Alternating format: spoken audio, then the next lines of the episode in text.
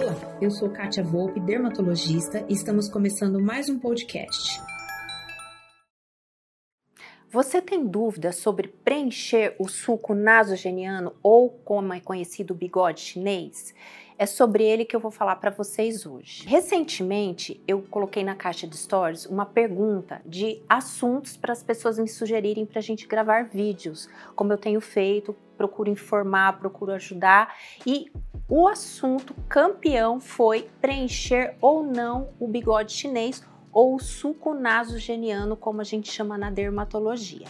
O suco, ele está nessa região aqui, ó, que pega da bordinha do nariz, vem até o canto da boca e desce também. Quando a gente fala chinês, geralmente é essa região inferior, porque remete realmente ao bigode do chinês. Bom, o que que acontece? Para a gente ter o suco nasogeniano profundo, Antes a gente acreditava que era só algo local, era uma perda de volume local. Com o avanço da medicina, com os estudos em dermatologia, o que, que se ficou conhecido? Para chegar no afundamento dessa região, a gente tem uma perda de gordura e tem uma perda de colágeno do rosto não só dessa região. Então a gente tem uma perda estrutural, geralmente da região lateral do rosto por isso que vai também afundando. Então, além da perda do colágeno, a gente tem uma absorção de gordura. O que, que é recomendado?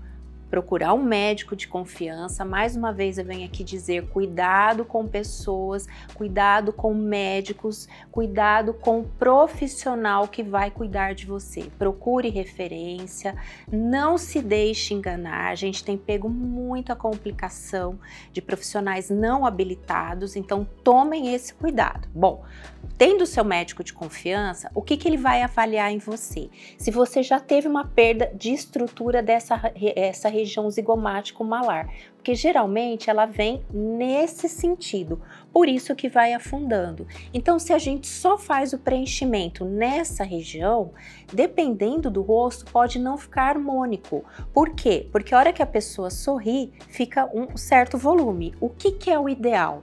Caso você tenha uma perda de estrutura lateral, é fazer essa elevação estrutural. Existem várias técnicas, como já registrada a Delta V-Lift, o MD Codes, que é uma das minhas prediletas. Hoje a gente tem o Baby Face, que são técnicas dermatológicas de preenchimento facial comprovadas. Então, a partir do momento que você fez essa sustentação lateral, você pode conjuntamente fazer o preenchimento dessa região não procurem quererem ficar muito liso, porque para você ficar muito lisa nessa região sem profundidade, a hora que você sorri, você pode ter um aumento da sua bochecha, que nem sempre é harmônico e nem sempre combina com o rosto. Isso então tem te incomodado? Se sim, procure um especialista e procure tratá-la.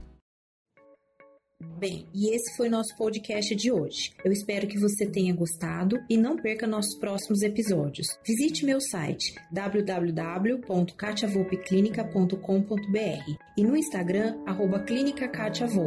Aproveita, me envie um direct dizendo o que você está achando sobre os nossos temas e aceito sugestões para os próximos. Beijo e até lá!